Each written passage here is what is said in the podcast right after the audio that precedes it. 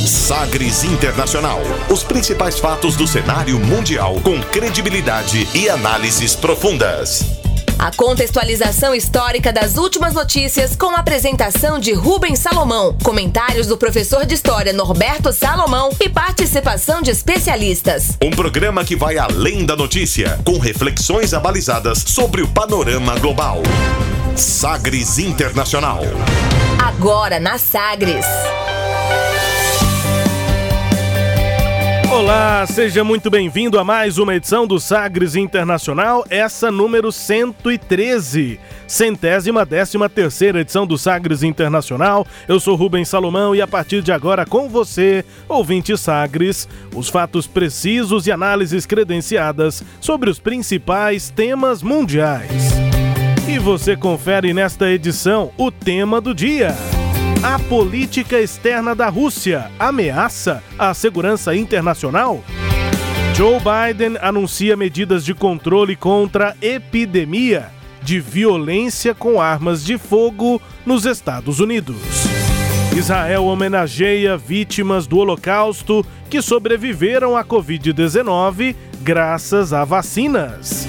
Estados Unidos consideram uma reaproximação diplomática com a Coreia do Norte para tratar de questões nucleares. Chile oficializa adiamento das eleições devido à pandemia. E ainda a música mais tocada nas paradas da África do Sul. Fique ligado, Sagres Internacional está no ar. Você conectado com o mundo. Mundo. O mundo conectado a você. Sagres Internacional. Como sempre, o programa conta com a produção, comentários do professor de História Geopolítica, Norberto Salomão. Oi, professor, tudo bem? Olá, Rubens. Olá a todos aqueles que nos acompanham. Ué, Rubens, tudo bem dentro ali do possível, né? A gente redobrando os cuidados para não adoecer, né? E aguardando ansiosamente pela vacina. Tomara que ela venha. É isso. Tomara, tomara. Chegando, edição 113 do Sagres Internacional, começando esta edição, conferindo uma declaração de destaque nesta semana. Agora, as frases bem ou mal ditas por aí. Sim, pero Hated man in the world, that's the question. Abre aspas. Abre aspas para o presidente dos Estados Unidos, Joe Biden, que anunciou nesta semana uma série de medidas de controle contra o que ele classificou como uma epidemia de violência com armas de fogo nos Estados Unidos. Abre aspas para Joe Biden. This is an epidemic for God's sake, and it has to stop. So I'm here to talk about two things. First, the steps we're going to take immediately. And second, the action that needs to be taken going forward to curb the epidemic of gun violence. I asked the Attorney General and his team to identify for me immediate, concrete actions I could take now without having to go through the Congress. And today I'm announcing several initial steps my administration is taking to curb this epidemic of gun violence. Much more need to be done, but the first first want to rein in the proliferation of so-called ghost guns. These are guns that are homemade. O que foi que ele disse? O que foi que ele disse? Para traduzir o que disse aí Joe Biden nesse anúncio, né, nesta semana, abre aspas. Isso é uma epidemia, pelo amor de Deus, e precisa parar. Então estou aqui para falar sobre duas coisas. Primeiro, os passos que vamos dar imediatamente. Segundo, as ações que precisam ser tomadas para avançarmos e reduzir a curva da epidemia de violência com armas. Eu pedi ao procurador-geral e sua equipe que medidas imediatas e concretas eu poderia tomar agora, sem precisar passar pelo Congresso. Hoje estou anunciando os primeiros passos que minha administração está dando para reduzir os números dessa epidemia.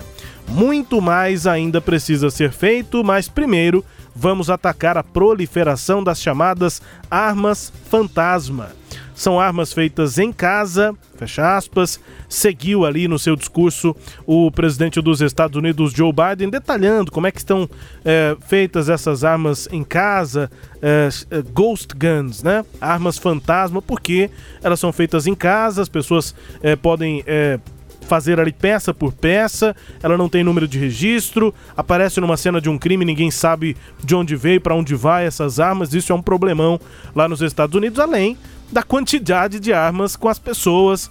É, essa é uma reação a tantos e tantos tiroteios, ataques que acontecem dentro dos Estados Unidos, professor.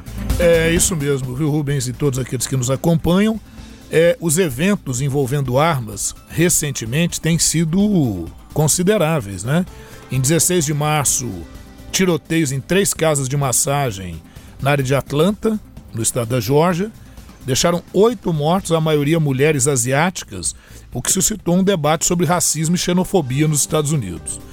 No dia 22 de março, um criminoso, suspeito, Kerry Yamaguchi, você vê aí já fica o nome estrangeiro, colabora, é. né? Uhum. Abriu fogo em um supermercado na cidade de Boulder, no Colorado. Deixou 10 mortos. Entre as vítimas estava um policial. Aí a coisa fica mais feia ainda, né? O suspeito foi preso enquanto ele viajava em direção ao estado da Flórida e, segundo as autoridades americanas, parece que ele planejava realizar uma ação semelhante lá na Flórida. Tem maluco de todo jeito, né? E ainda mais imagina maluco com arma de fogo, fica mais complicado ainda. E em 1 de abril, já agora entrando esse mês, um tiroteio em um prédio comercial ao sul de Los Angeles, na Califórnia, deixou, segundo a polícia, quatro mortos, dentre os quais uma criança e dois feridos. É, e a, mais recentemente ainda, um dia antes da, da, da aprovação dessas medidas do Joe Biden, no dia 7 de abril, em Rock and Rio, na Califórnia do Sul, o Philip Adams, um afro-americano, e eu vou dizer por que eu tô. A gente falou dessa questão racial, né? Um afro-americano, ex-jogador de futebol da, da NFL. Ele atirou e matou cinco pessoas. É, na verdade, agora parece que já são seis. Tinha um rapaz trabalhando lá. Uh, depois cometeu suicídio. É, foi polícia chegou na casa dele, encontrou lá, ele tinha se matado. Ele morava com os pais ali, na própria cidade de Rock Hill, isso próximo ali à casa desse médico, um médico branco. Tava ele, o médico, a esposa, dois netos e um sujeito trabalhando ali prestando serviço. E ele chegou atirando. Não se sabe, a polícia não sabe afirmar qual a causa do crime. A verdade é que todos esses eventos é, acabaram uh, favorecendo as medidas que os democratas já queriam tomar, não de proibir a posse de armas, mas de fazer uma certa restrição.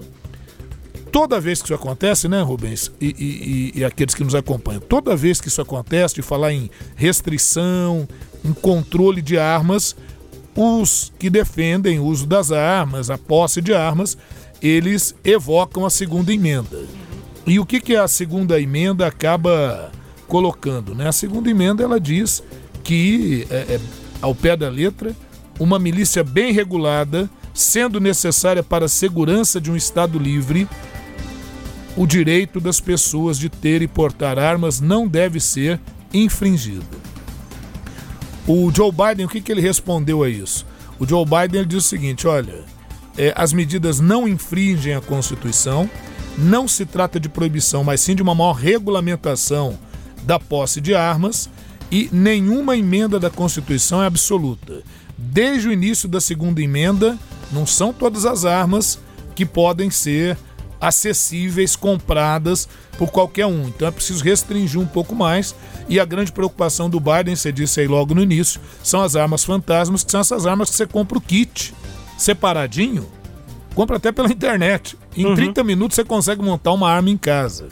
As medidas que o Biden é, é, estabeleceu, né, as principais dela, é o incentivo aos estados para que removam temporariamente o porte de armas para pessoas que representem riscos a si mesmos e a outros, o acompanhamento maior sobre o tráfico de armas de fogo, investimentos em programas de intervenção dentro de comunidades com alto risco de índice de violência, altos índices de violência e risco, portanto, de ações como essa e uh, talvez a medida mais relevante seja essa que pretende dificultar o acesso às chamadas armas fantasmas, que são essas que você pode comprar o kit e montar em casa e não tem número de série, não tem como rastrear e esse é o grande problema. É, porque a segunda emenda não aponta que todos os norte-americanos, todos os estadunidenses, sem exceção, devem ter as armas que quiserem, É, não, não de é forma isso. indiscriminada. E daí é que existe lá a Lei Nacional de Armas de Fogo,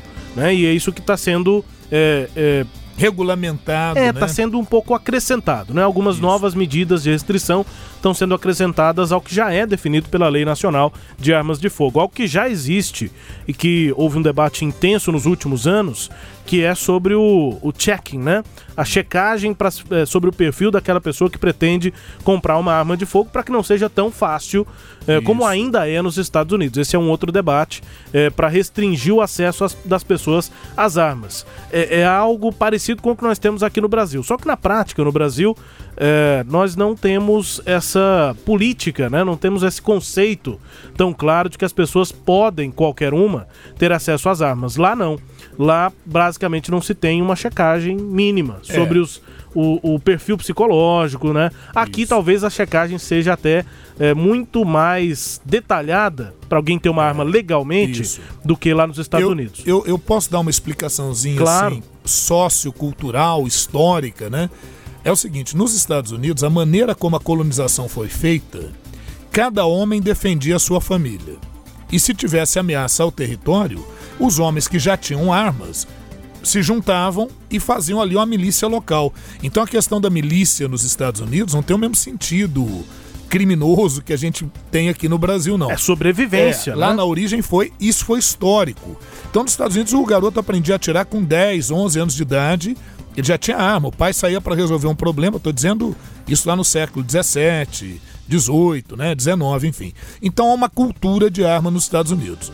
A questão é que grupos pró-armas é, conseguiram, e, e- e as empresas que querem vender armas, elas conseguiram ao longo do tempo nos Estados Unidos, porque as leis são feitas nos estados, então a força de pressão é maior, é, conseguiram ampliar muito a sua possibilidade de vender armas, ampliando as facilidades para se adquirir uma arma nos Estados Unidos. Então ficou esse processo. Ah, e no Brasil, por que, que não é assim? No Brasil também não teve uma colonização e cada homem usava a sua arma? Veja bem, na colonização dos Estados Unidos, houve durante os primeiros 100 anos da colonização a chamada negligência salutar. O governo inglês não interferia tão profundamente nas colônias norte-americanas. No Brasil, não. Logo houve a implantação da cana-de-açúcar, aí a coroa portuguesa já mandou uma certa intervenção estatal. E depois, com o ouro, com a exploração do ouro no Brasil, aí vão sendo criadas guardas oficiais do Estado, eliminando as possíveis milícias aqui na região. Então, o, o controle de armas por parte de Portugal em relação aos colonos já foi é, é, logo cedo muito claro. Então, isso gerou uma cultura um pouco diferente. Vai ter arma no Brasil, claro, mas sempre aquela coisa da arma clandestina, né, da coisa um pouco mais é, é, é, é, extraoficial. Ou individual, né? Uma arma daquela pessoa Exatamente. e não uma milícia, isso, né? Isso. Agora, assim, is- isso historicamente. O governo Jair Bolsonaro, a administração Jair Bolsonaro, por decreto, é, aprovou a lei que favorece o acesso à posse de arma. Duas armas, a pessoa poder portar ao mesmo tempo duas armas, que não era a lei anterior, é o aumento de número de armas para quem é caçador, para quem faz parte de clube de tiro e tudo. O Congresso é, é, vetou isso. E aí o Senado, o Senado, eh, o Senado eh, nomeou um relator para que isso fosse colocado em pauta para votação. Só que esse rela- relator é um grande defensor de armas, então não seria talvez o melhor nome, né? E agora, quando era para ser votado, ele pediu vistas do processo e então o decreto vale até que sejam realizadas as votações, ele passa a valer, né? É, mas na prática não é tão simples assim para qualquer pessoa consiga as armas aqui no Brasil Sim. como é lá nos Estados Unidos. Essas regras novas eh, têm, claro, causado debate lá nos Estados Unidos, mas é uma pauta importante do Partido Democrata, consequentemente da gestão de Joe Biden. É isso. Rubens, eu não quero me alongar muito, mas só colocar o seguinte: eu não sou contra as armas de fogo, mas eu entendo que deve haver um controle mais rigoroso para que as pessoas possam portar essa arma. Outra coisa, arma de fogo é coisa letal, então arma de fogo é para matar. Arma de fogo não é para assustar, arma de fogo não é, ah, o bandido vai pensar que o cara tá armado e não vai atacar o bandido. O bandido sempre conta com o fato de que você pode reagir, por isso que ele te pega de surpresa. E normalmente ele te rouba, ainda leva a sua arma, né? Normalmente. Às vezes leva a arma até da própria polícia, dependendo da circunstância. E eu passei a minha infância convivendo com armas de fogo. Meu pai tinha em casa duas, três armas de fogo, que ele escondia muito bem. E a vez, a, a vez que nós vimos o uso dessa arma foi quando eu, com sete anos de idade, é, segui meu pai, vi onde ele escondia o revólver e ele me pegou apontando arma pro meu irmão, porque eu achei que a arma era de brinquedo, né? E para nossa sorte não aconteceu nada de ruim. Né? De lá para cá a gente não teve esse contato. Aprendi a atirar, sei atirar, mas entendo que arma de fogo não é para qualquer pessoa portar. Quem tem que portar arma de fogo é segurança, polícia, quem está treinado para fazer isso e mesmo com esse treinamento é, você ainda corre o risco de ter algum acidente. É, a questão é essa, é o risco, né? Sobre aquilo que não se controla, né? A arma ela é extremamente letal. Bom, destaque aqui no nosso quadro abre aspas com essas medidas do governo Joe Biden sobre o que o presidente chamou de epidemia.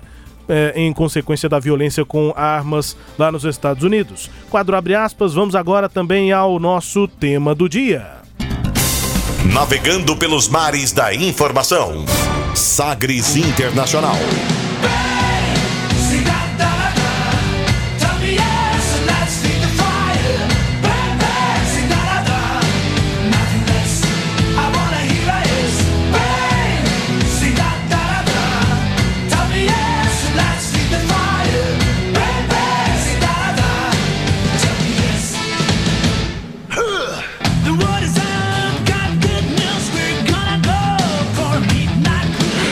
В этих условиях была принята Конституция. Она в известной степени сыграла такой стабилизирующий, э, сыграла стабилизирующую роль, э, помогла восстановить гражданский мир э, и создала определенную базу политическую для развития.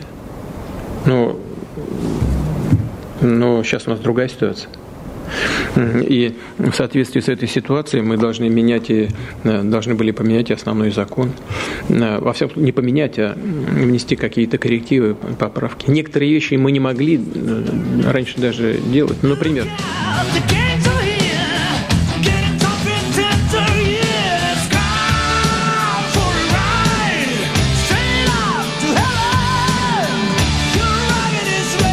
É o rock russo, claramente anos 80, né, professor? Dá pra ver aí pelo, pelo estilão do rock, né? Que é anos 80, o que é anos 80 também pra União Soviética ou pra Rússia. Aquele momento de abertura, então são guitarras de rock aí no cenário, inclusive do clipe dessa música. É, as bandeiras lá da União Soviética junto com a dos Estados Unidos e ali os, os roqueiros tocando, momento de abertura dos é. Estados Unidos. E nesse caso, o rock, ou essa banda de rock, tratando isso até de uma forma mais radical para muitos na, na Rússia não era tão aceitável ver ali lado a lado a bandeira Sim. da União Soviética com a bandeira dos Estados Unidos. Essa coisa um pouquinho do punk, né? Do rock querer agredir também com as imagens. Foi que o clipe dessa banda tentou mostrar a música Bang, é, que é exatamente a onomatopeia é, de um disparo, né? É uhum. É como se fosse isso. E a banda se chama Gorky Park. É um martelo e foice de um lado, do outro lado a a bandeira dos Estados Unidos no clipe e dá pra perceber aí a semelhança, parece até uma versão russa de Def Leppard ou então de Bon Jovi, muito parecido com as referências do rock dos Estados Unidos naquela época. Essa banda nos anos 80, portanto, ganhou popularidade não só lá na Rússia, mas pelo estilo semelhante também nos Estados Unidos e na Europa. E aí o interessante é que depois lá da queda da cortina de ferro, né, professor, o é interesse nos Estados Unidos pela cultura russa aumentou. E aí houve uma certa curiosidade nos Estados Unidos, depois é, chegando ao fim ali da, da Guerra Fria, pelo menos caindo a, a União Soviética, os norte-americanos começaram a ficar curiosos assim sobre o que, que é é, feito. O que, que a Rússia que tem? O que, que, é produzido na Rússia? E aí, uma banda como essa, Gorky Park, fazendo um rock muito parecido com os norte-americanos, também teve bastante sucesso lá é, nos Estados Unidos e na Europa. Essa música é Bang, portanto, de Gorky Park, é banda russa de rock, começando o nosso tema do dia. E claro, você ouviu aí Vladimir Putin, né? O czar, o novo czar da Rússia, dizendo o seguinte, professor: em condições muito difíceis, em 1993, a Constituição foi adotada. e foi importante no papel de estabilizar o país e nos ajudou a fundar uma paz civil. Criou uma base política para o desenvolvimento, mas agora nós temos uma situação diferente e, de acordo com essa situação, nós temos que mudar a lei. Não mudar, mas realizar alguns ajustes e emendas por exemplo, para o avanço social. Foi a desculpa dada pelo Vladimir Putin, fecha aspas, foi que nós ouvimos aqui desse trecho. Essa foi uma entrevista coletiva dada pelo Putin. Agora, durante a pandemia, coisa de três meses atrás, nós chegamos a falar sobre isso aqui, quando houve a proposta e agora a sanção, então, de mudanças na Constituição que tornam ainda mais longevo a Vladimir Putin a à frente. Possibilidade, né, é, a possibilidade dele continuar claro. à frente do país da Rússia. Interessante que a entrevista coletiva foi feita também à distância, né, na pandemia, então tinha jornalistas é, no mesmo lugar onde o Putin estava, devidamente mascarados e distanciados, mas também tínhamos vários outros pontos em que os jornalistas se reuniram é, remotamente para fazer perguntas ao, ao presidente. E aí a é muito é, presente assim para nossa prática mesmo, eu como jornalista, como aqui as coisas são muito mais abertas do que lá.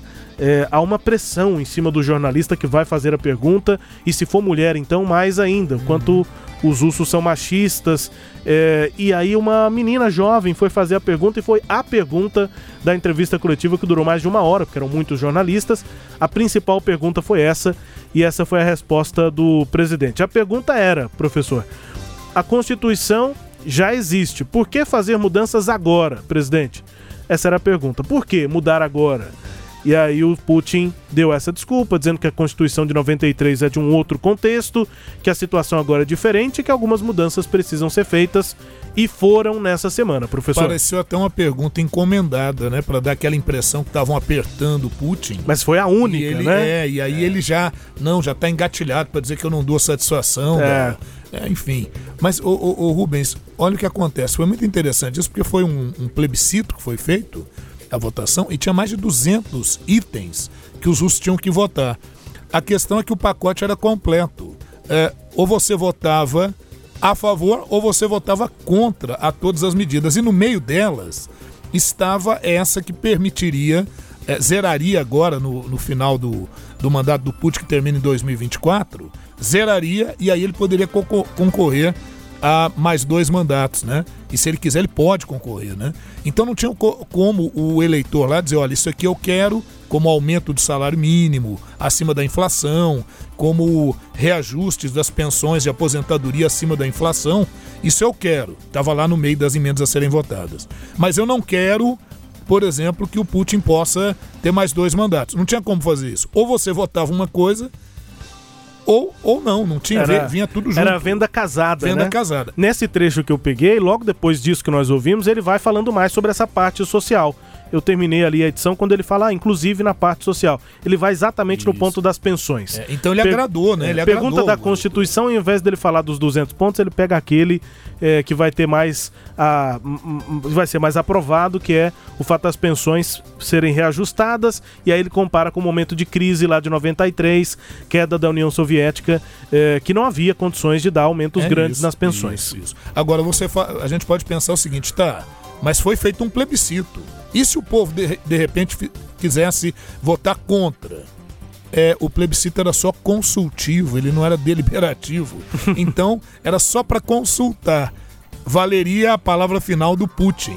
Né? Então, veja como é que a coisa foi feita. E lá na Rússia, viu, Rubens? A política não está tendo abertura praticamente nenhuma. Ele está conduzindo a coisa com mão de ferro e conseguiu empurrar essa possibilidade de prolongamento do seu mandato. O mês de abril na Rússia começou bem agitado, com notícias bem agitadas. Essa é uma delas, né? É, a outra é o fato do Navalny, o opositor político, Alexei Navalny, que é o opositor político do, do, do Putin, que inclusive esteve na Alemanha recentemente porque teve que se tratar, teria sido envenenado. Ele afirma que foi envenenado a mando do Putin, não há prova sobre isso. Mas é bem verdade que ele passou bem mal depois de denunciar é, uma mansão que o Putin teria, enfim. Ele está preso, os seus advogados dizem que ele não está bem, é, ele está com problemas nas mãos, ele está com problema, dores nas costas, tem sido negado a ele, segundo os seus advogados, um atendimento médico adequado e ele resolveu então, a partir de 31 de março, o Alexei Navalny é, entrar em greve de fome. Ele se encontra nesse momento em greve de fome. Né? É, e, finalmente, a outra notícia interessante da semana é a reação da França e da Alemanha, que pedem moderação diante das tensões entre Rússia e Ucrânia. Em um comunicado conjunto, os diplomatas da França e da Alemanha se declararam preocupados com o número crescente lá de violações a acordos que já foram feitos de cessar-fogo. Só para lembrar, né, Rubens, e aqueles que nos acompanham, a guerra no leste da, da Ucrânia, ali na, na região da Crimeia, eclodiu em 2014, depois que a Rússia anexou a Crimeia. A Rússia já tinha anexado em 2008 a Geórgia, e em 2014 anexou a Crimeia, que está no leste da Ucrânia. Só que lá dentro da Ucrânia tem uma divisão muito grande.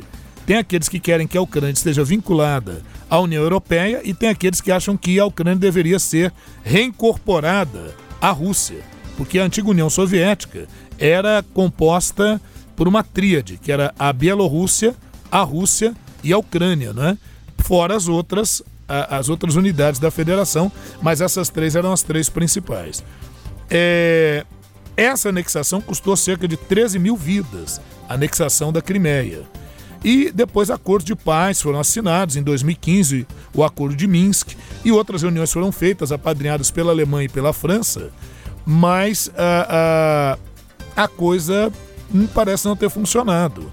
Após uma trégua que ocorreu no segundo semestre de 2020, em janeiro de 2021 foram retomados conflitos na região e quem tem acompanhado os noticiários viram que nessa semana é, novas, uh, novos conflitos têm ocorrido ali naquela área. E aí a pergunta que fica é o seguinte: tá bom, então conflito lá, a Rússia está insistindo na região da Ucrânia. O Putin conseguiu enfiar a goela abaixo, junto com medidas sociais, a possibilidade de se reeleger por mais duas vezes, vai abandonar o governo se ele ficar com 83 anos de idade. Mais longevo que os czares, Mais né? longevo que os czares, quer dizer, e mais longevo que o próprio Stalin. Sim. Né? Caso ele permaneça no poder. E aí a pergunta que fica, e daqui a pouquinho nós vamos tentar responder, é o seguinte: com o Putin, que tem investido fortemente no setor militar, que tem estimulado crianças de 10 a 16 anos a receber treinamento militar em colônias de férias, como uma atividade divertida, mas divertida na qual eles montam o AK-47 né? e ficam felizes com isso. É... Ele está retomando aquela ideia beligerante que outrora fora da União Soviética. E essa Rússia, ela representa ameaça para alguém? É o que a gente vai tentar responder agora.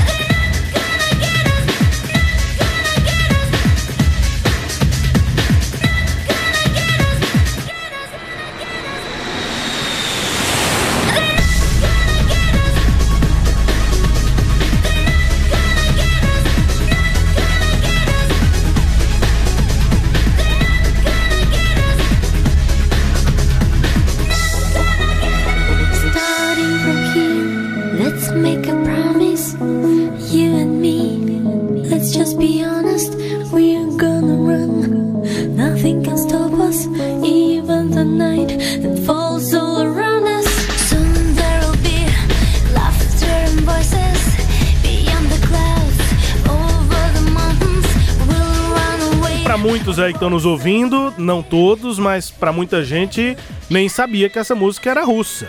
Mas é, a dupla aí musical é, de duas meninas, meninas quando criaram a banda, né? A dupla lá em 1999, a Tatu, é, Not Gonna Get Us, Não Vai Nos Pegar, é, muito sucesso aqui também nos Estados Unidos, no Brasil, mundo inteiro, né? Essa música no início dos anos 2000, nas baladas eletrônicas, enfim, nas rádios, tocava muito. E é uma dupla de duas meninas que são, na verdade, um casal lá da Rússia é, e fazendo sucesso é, fora.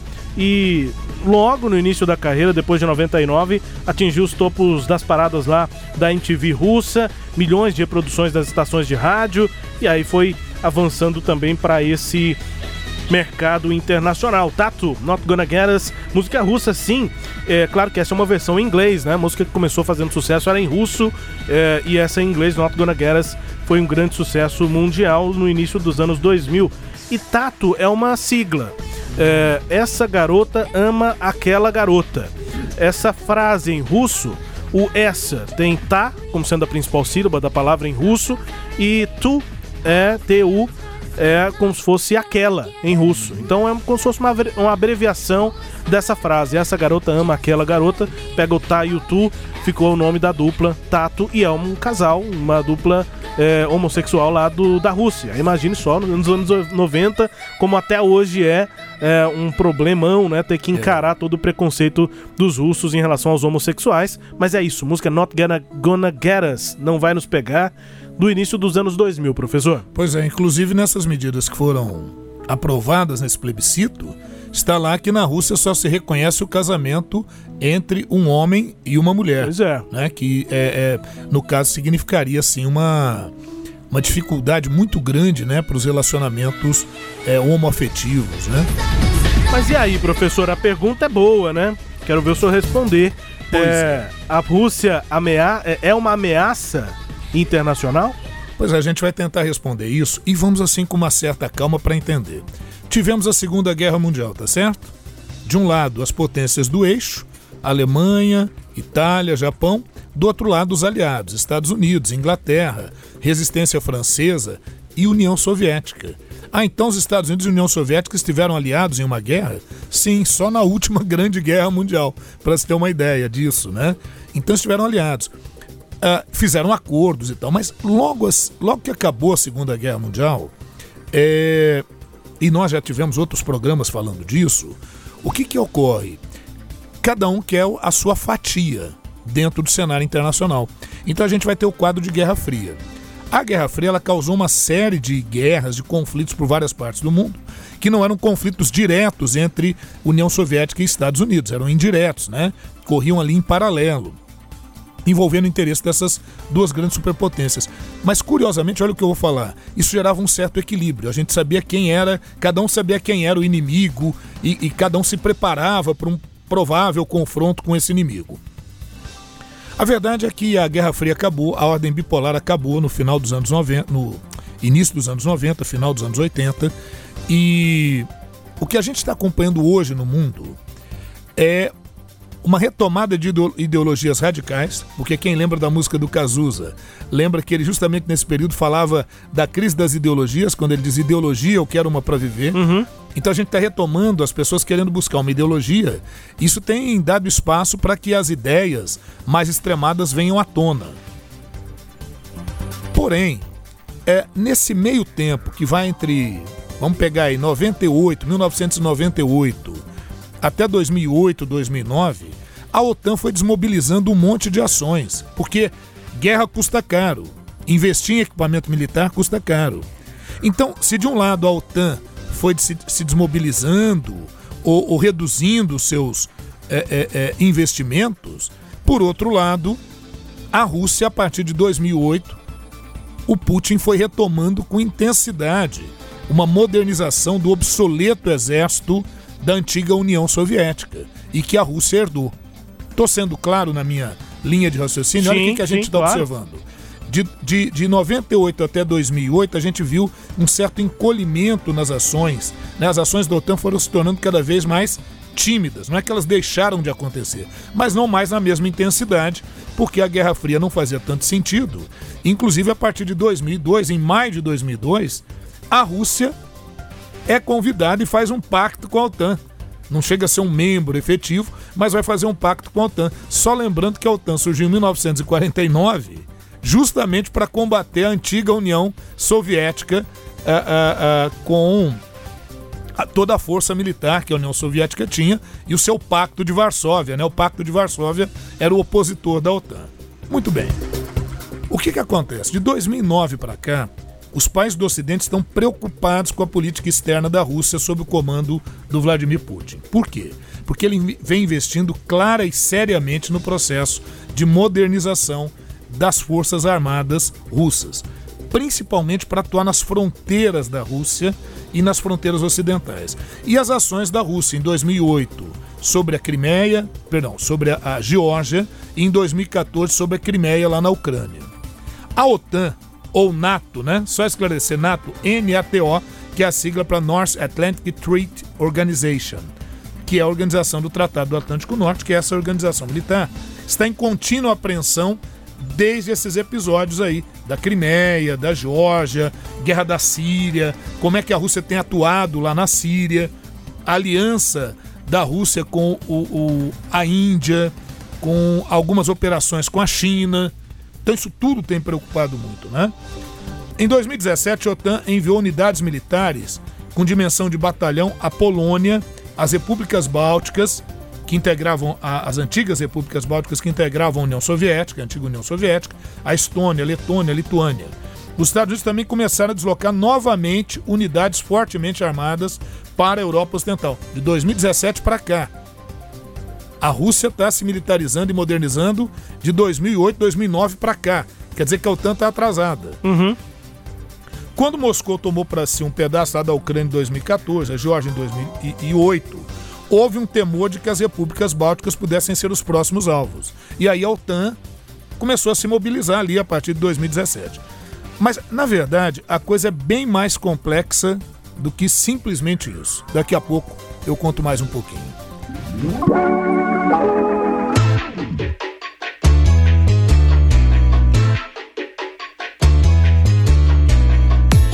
take more than one margarita. I'm gonna call you my sweet signorita. I'm gonna leave up the night only, we're all you have to do is to be ready for some action now.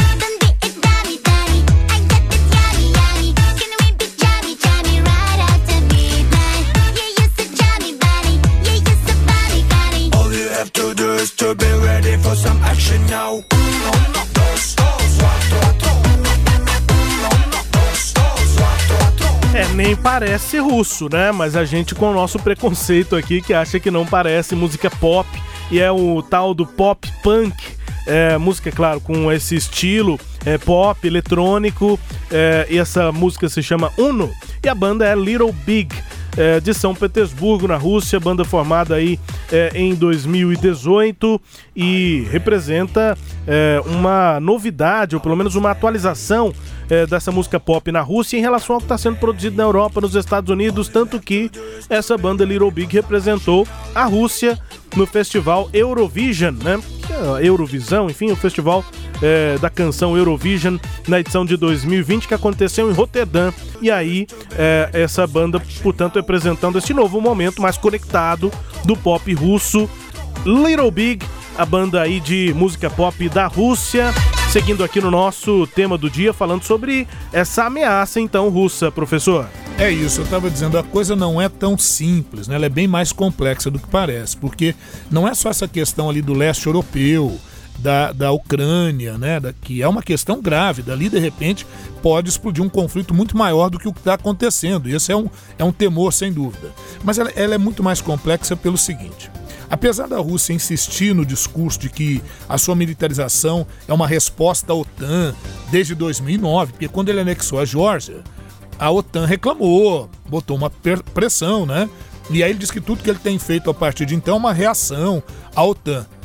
É, é, mas isso não é bem verdade, né? Porque antes disso, a Rússia já vinha investindo no seu processo de militarização, né? E, e não deixa muito clara quais são as suas intenções, né? A verdade é que o programa de rearmamento, modernização da Rússia, ele vem avançando a todo vapor. Em 2013, os Estados Unidos, enquanto isso acontece, né? Já em 2013, os Estados Unidos retiraram todas as suas forças da Europa, enquanto a Rússia estava investindo milhões no reforço do seu poderio, né? É, por exemplo, o tanque, né? O, o blindado de guerra, o Armata, que é um tanque automatizado que substituiu a maior parte dos tanques da era soviética, porque o exército estava obsoleto realmente, né? E, e o foco não é só a Ucrânia, né? A guerra na Ucrânia de 2014 a 2015 exigiu mais do que o exército russo esperava. Então, o exército russo, com a experiência da Ucrânia, ele percebeu que ele precisava se armar ainda mais, se militarizar ainda mais, ter mais agilidade nas comunicações, enfim. E, e com isso, a Rússia foi investindo no seu exército. Agora, apesar da Ucrânia ser uma das preocupações imediatas, a Rússia está desenvolvendo a sua infraestrutura militar ao longo de toda a periferia ocidental, de toda a barreira com o Ocidente. não só diante da Ucrânia, mas também na Bielorrússia, nos países bálticos, até na Finlândia. Eles vão se, ele- eles vão se reorganizando para serem capazes de enviar tropas de combate a qualquer fronteira. A Rússia está nesse sentido hoje. Agora, uma grande eh, preocupação, uma grande preocupação, que a OTAN tenha reagido de forma muito lenta, muito fraca. Principal, a grande reclamação, lembra do governo Trump? O Trump reclamava que os países da OTAN não estavam investindo aquele mínimo de 2% do seu PIB para colaborar com a OTAN. Porque tá vendo a Rússia se modernizar. Então você vê, olha a gente falando aqui que o Trump tinha razão. Na verdade, ele tinha razão em vários pontos, né? O, o Trump, só, a gente já falou, ele foi um candidato muito forte, pode voltar, sem dúvida. Não fosse algumas posturas tão radicais, ele poderia fazer muito bem uma condução mais equilibrada, né? Mas em- nesse caso em específico de estratégia, ele tinha plena razão. E olha que a gente não ele, não, ele não falava isso tão claramente em relação à Rússia. Ele falava mais sobre a China. Mas com na verdade ele está de olho também na Rússia, né? Mas- E ele reclamava da OTAN e com razão, porque realmente os países da OTAN eles têm demonstrado a sua incapacidade de investir aqueles 2% do PIB em defesa. E agora com a pandemia ficou pior ainda, né? Porque os investimentos têm que ser em vacina, tem que ser em, em recuperar a economia e tudo isso. Muito bem. A verdade, viu, Rubens, é que analistas acreditam que a Rússia não está apenas em pé de igualdade com os Estados Unidos, como também está à frente em modernização e investimento em armas nucleares não estratégicas. Isso em relação aos Estados Unidos. Agora, em relação à OTAN. Bom, em relação à OTAN, é importante a gente destacar que o orçamento de defesa e pesquisa da OTAN ele é maior do que o da Rússia, assim como a capacidade de mobilizar forças, de equipar exércitos para enfrentar, vamos supor, uma guerra contra a Rússia. Claro que, que, que a OTAN tem maior capacidade. Agora, é necessário compreender que essa retomada militar da Rússia não deve ser confundida com o desejo da Rússia de deflagrar um ataque militar ao Ocidente, pelo menos não no momento. A Rússia vai por uma outra estratégia.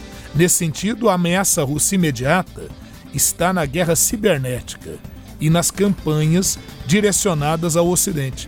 Essa batalha cibernética, a atuação de hackers russos, essa já começou, está em pleno andamento e o Ocidente aparentemente tem se apresentado despreparado e um tanto confuso para se defender com efetividade, haja vista a eleição do Trump nos Estados Unidos, que em grande parte foi apoiada por esses hackers russos.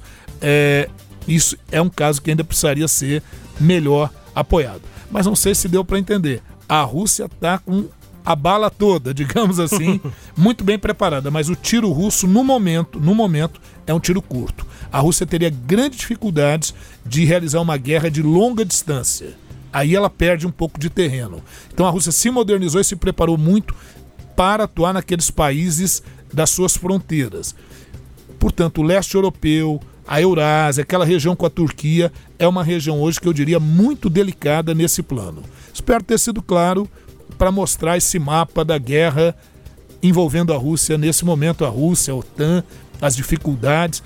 Espero ter esclarecido.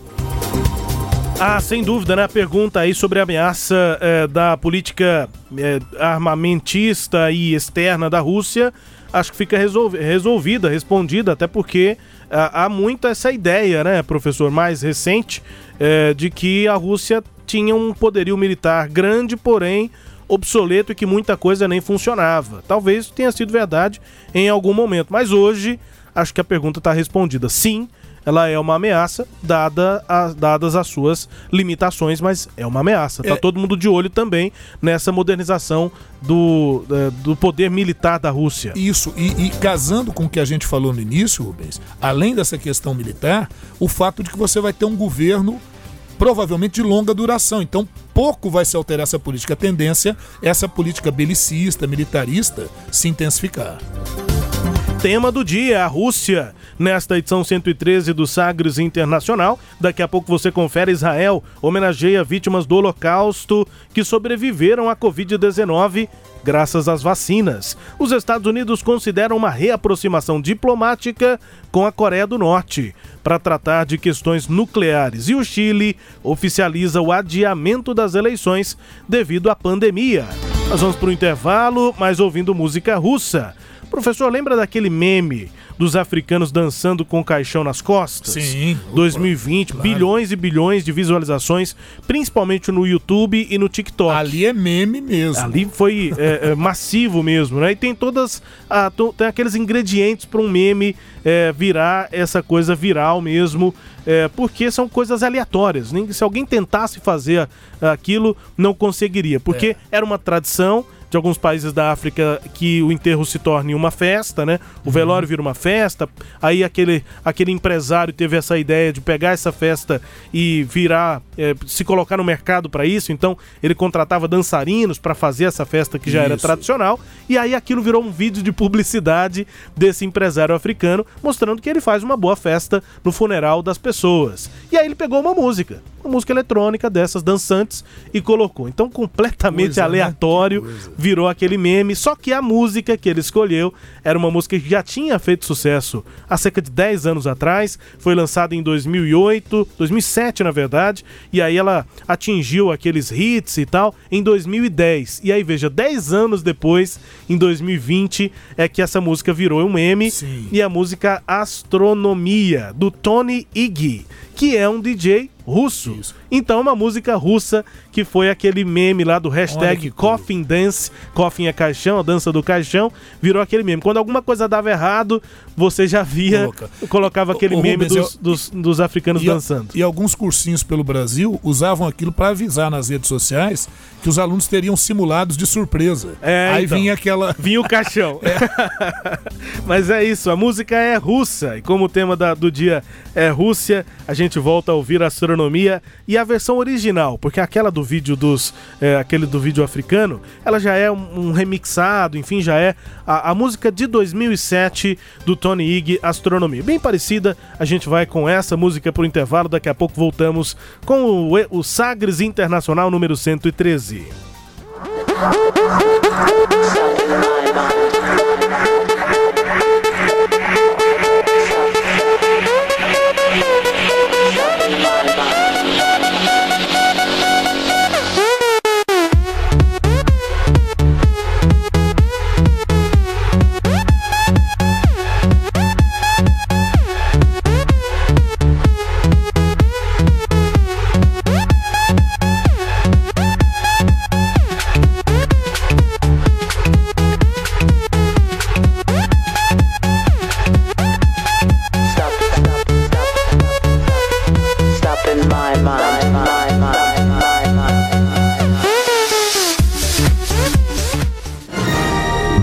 Bem-vindo a Sagres.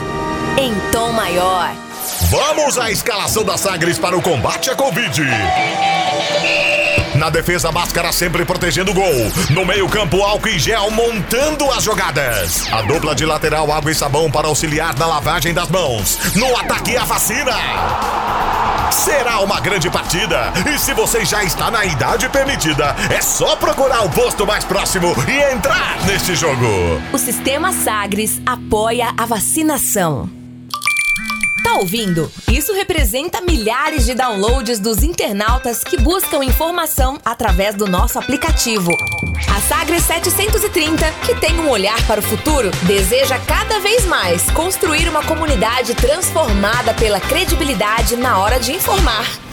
Estamos comemorando os 50 mil downloads do aplicativo Sagres. E com essa força digital, queremos agradecer você pelo sucesso de três anos do nosso aplicativo. Juntos em tom maior. Entretenimento, Jornalismo. prestação de serviços Rádio Sagres. em tom maior. Estamos de volta com Sagres Internacional número 113, comigo Rubens Salomão, com o professor Norberto Salomão de volta para girar as informações pelo mundo. Velas ao mar. A Austrália culpa a União Europeia pelo atraso no plano de vacinação. O primeiro-ministro da Austrália, Scott Morrison, culpou a União Europeia nesta semana pelo atraso da campanha de vacinação no país, apontando o atraso na chegada das vacinas. Em resposta às críticas da oposição, o primeiro-ministro Morrison citou a escassez de vacinas e os rígidos controles de exportação da União Europeia para explicar por que a Austrália recebe apenas, né, recebeu apenas 700 mil doses de uma encomenda de 3 milhões e 800 mil vacinas da AstraZeneca. A Austrália teve bastante sucesso em conter a propagação do coronavírus, mas está ficando atrás na vacinação. É uma notícia específica da Austrália, mas dá o tom do clima mundial em torno das vacinas. Os laboratórios não conseguem suprir a demanda mundial e aí fica um culpando o outro. Se a Austrália culpa a União Europeia, os países da União Europeia culpam a Inglaterra, que culpa os Estados Unidos. Enfim, os Estados Unidos não estão culpando ninguém, que a, a É, campanha de tá vacinação indo bem, lá é. tá, tá indo bem. É- a, é a isso. meta, inclusive, professor, nos Estados Unidos, a gente antecipou que era dia 1 de maio é, começar a vacinar todos os adultos Isso, já- acima de 18 anos. Não vai ser cumprida essa meta. Já adiantou o É, vai ser dia né? 19 de abril, Pois daqui, é. daqui Que poucos beleza, dias. né? Que beleza. Olha, ainda sobre eh, o cenário internacional, a Taiwan, professor, diz que vai lutar até o fim se a China atacar a ilha. Foi o que disse o ministro de Relações Exteriores, acrescentando que os Estados Unidos veem o perigo de isto acontecer em meio à pressão militar crescente dos chineses perto da ilha, o que inclui manobras de porta-aviões. Reivindicada por Pequim, Taiwan se queixa de atividades militares chinesas frequentes nos últimos meses. A Força Aérea da China faz incursões quase que diárias na zona de identificação de defesa aérea taiwanesa.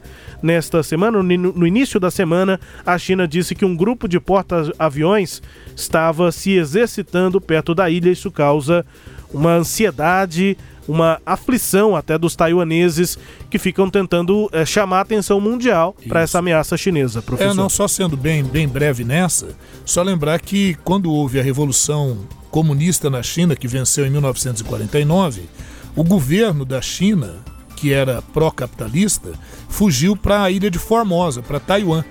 E aí os Estados Unidos e a própria ONU reconheceram Taiwan como a verdadeira China. Só que isso foi até 1971. Em 71, ou seja, 50 anos, eh, quem vai tomar assento no Conselho de Segurança da ONU é a China dita comunista. E Taiwan, do dia para a noite, perdeu aquela legitimidade que até então tinha internacionalmente. Então, Taiwan, Taiwan tem o seu governo, inclusive é uma mulher, se reelegeu, mas eh, não tem o reconhecimento internacional.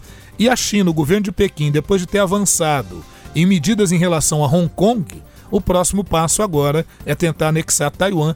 E como eu disse para vocês, ah, o contexto pós-Guerra Fria ele ficou meio sem equilíbrio, sem os pesos e medidas adequados. E agora a coisa está se rearranjando e aí nós vamos ter algumas, alguns vão perder, outros vão ganhar e alguns conflitos inesperados para a grande opinião pública, para a gente que está vendo isso todo dia e tenta te colocar a par, não. Mas para o grande público vai pegar muita gente de surpresa. O governo dos Estados Unidos considera se reaproximar da Coreia do Norte de forma diplomática para tratar sobre o fim das atividades nucleares na região. Foi o que disse a secretária de imprensa da Casa Branca, Jen Psaki. É, segundo ela, o objetivo claro em relação à Coreia do Norte é a desnuclearização. A porta-voz do governo americano disse em entrevista coletiva que os Estados Unidos vão continuar a aplicar sanções contra o regime norte-coreano, mas que estão em contato com aliados da região para tentar uma abertura diplomática com Pyongyang, que é a capital da Coreia do Norte. A gente vai se lembrar aqui daquele teatro feito entre o Kim Jong-un, que é o ditador norte-coreano, e o ex-presidente Donald Trump. Se encontraram, Isso. mas não foram históricos os encontros, mas não levaram a nada, Não, e depois aqui, o, o encontro que eu até me emocionei do, do, do Kim Jong-un com o primeiro-ministro da Coreia, da do, Coreia Sul, do na Sul, fronteira. Na fronteira e que ele puxa o, o ministro da Coreia do Sul para a Coreia do Norte e depois eles voltam para a Coreia do Sul, porque é uma linha né, que separa ali. E, e eu fiquei ali e falei, cara, olha, quem sabe, né? Abriu-se um horizonte. Mas, ô Rubens, você usou o termo certo, um teatro, né? Um teatro. E outra coisa, há uma disputa intensa entre Estados Unidos e China. E eu te pergunto, a Coreia está mais próxima dos Estados Unidos ou da China? É óbvio, né? Muito mais próximo da China. Então, a gente não vê assim um horizonte, a não ser que um fato novo, inédito aconteça, um horizonte para que um acordo efetivo ocorra é, e a Coreia do Norte não tem a menor intenção de abrir mão das suas pesquisas nucleares, da sua força nuclear, que é o que garante o governo local lá, praticamente uma monarquia, né? Assim, com ares de uma monarquia na Coreia do Norte com Kim Jong-un. É isso, e seguindo aqui, Israel homenageia vítimas do Holocausto que sobreviveram à Covid-19 graças a vacinas. Ah, com cerca de 57% da população que já recebeu pelo menos uma dose da vacina. A taxa de infecção em Israel caiu dramaticamente a cerca de 180 mil sobreviventes do Holocausto no país. Desses, 900 dos 180 mil morreram por conta da Covid. Foi feita uma homenagem àqueles que eh, foram, àqueles que morreram, mas também homenagem àqueles que sobreviveram, aqueles que, são, que sobreviveram ao Holocausto e que agora estão sobrevivendo à pandemia por conta da vacina. Houve essa, esse som aí, né? Essa, se fosse uma buzina, né? Mas um, um som é, durante as homenagens, muita emoção lá em Israel, homenageando tanto as pessoas que sobreviveram é, do Holocausto, que agora estão também sobrevivendo à pandemia, claro, idosos, né? Grupo de risco da pandemia da Covid-19. Chegando ao fim do nosso giro, vamos agora às notícias do Brasil. O Ernesto nos convidou. Brasil Internacional. É, o Ernesto nos convidou, mas essa é a nossa homenagem ao Adoniran Barbosa para falar sobre o Brasil. O Ernesto já não está lá mais. É, o Ernesto Araújo caiu e o Carlos Alberto França, goiano, é o novo chanceler brasileiro. Vamos falar sobre notícia do Brasil no cenário internacional. É uma avaliação aí do vice-presidente Hamilton Mourão. Professor, ele tem se posicionado né, desde o início do governo eh, sobre questões interessantes como o meio ambiente e também a política externa brasileira. São assuntos eh, com os quais o Hamilton Mourão tem se relacionado, tem falado sobre. Ele participou de uma reunião virtual com empresários promovida pela XP nessa semana e aí chamou a atenção uma declaração. O, presidente, o vice-presidente fez uma apresentação falando sobre geopolítica mundial, eh, sobre o, o cenário que se apresenta para o Brasil nesse ano de 2021 e na visão dele o que é que o Brasil tem de fazer. Ele defende políticas de Estado e não de governo, defende eh, uma é, regularidade, uma estabilidade na política fiscal interna é, do Brasil, enfim. E aí, nessa questão fiscal, ele disse o seguinte: é, abre aspas, a mensagem que eu deixo é esta: nós não podemos fugir da âncora fiscal, porque, senão, o país quebra. E se o país quebrar, nós vamos ficar igual ao nosso vizinho do, vizinho do sul, igual à Argentina, eterno mendigo. Fecha aspas disse o vice-presidente Hamilton Mourão sobre a Argentina, comparando com a atual situação do Brasil, professor. Pois é, uma afirmação infeliz. É, a Argentina é nossa grande parceira econômica, mas parece ter sido declarada assim uma espécie de guerra diplomática ao governo do Alberto Fernandes. Acho que não foi o melhor caminho, foi, eu, eu diria isso. Eu acho que o Mourão, muitas vezes, ele, ele faz pronunciamentos é, muito adequados e equilibrados, mas dessa vez eu achei que ele, do ponto de vista diplomático, ele pisou na bola. Se a gente fala em boteco, né, na reunião ali entre amigos e tal, não publicamente. Chegando ao fim do Sagres Internacional número 113, ouvindo música bem tocada na África do Sul. I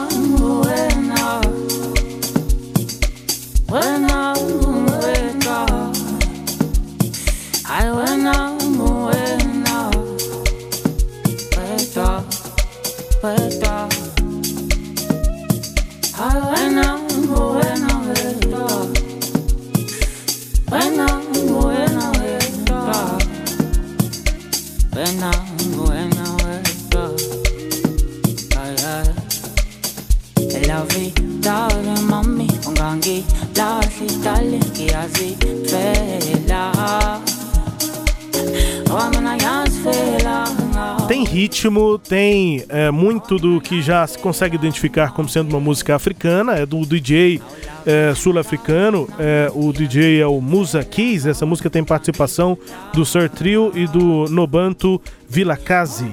É, música se chama Vula Mlomo. E é bem com essa ginga, com ritmo africano, mas muito tranquila, né? É isso, a música basicamente inteira é uma música eletrônica, tem a ver também com esse clima que eu já citei aqui, um estilo de música que está sendo muito bem ouvido, aí muito ouvido por é, mais jovens, né? Por- por- pela galera mais jovem, que é o lo-fi. Então tem um pouquinho de hip hop, tem uma batida, mas uma batida bem tranquila. O pessoal ouve a música para trabalhar, para ficar, para dar uma relaxada, para tentar não se estressar. Então músicas tranquilas e essa é bem é bem assim e é a mais tocada na África do Sul nesta semana. A África do Sul é semelhante, parecido um pouquinho com o Brasil, tem muitos estilos que tocam bastante lá. Reggaeton toca muito também, mas nessa semana essa tá em primeiro lugar, DJ sul-africano Musa Keys com a música Vula, Vula Mulomo. É isso, professor. É isso aí, Rubens. Mais uma vez estivemos aqui refletindo sobre o cenário internacional. Espero que todos aqueles que nos acompanham tenham conseguido se esclarecer. Qualquer coisa, mande aí o seu feedback para nós aqui no Sistema Sagres de Comunicação. Obrigado a todos, se cuidem. O momento é de muita apreensão e de muito cuidado. né? Vamos ver se a gente ultrapassa, supera essa fase difícil. Um grande abraço a todos. Tchau, pessoal. Obrigado aqui pela companhia. Vamos embora na edição 113 do Sagres Internacional. Grande abraço. Obrigado aqui pela companhia. A gente volta na próxima edição.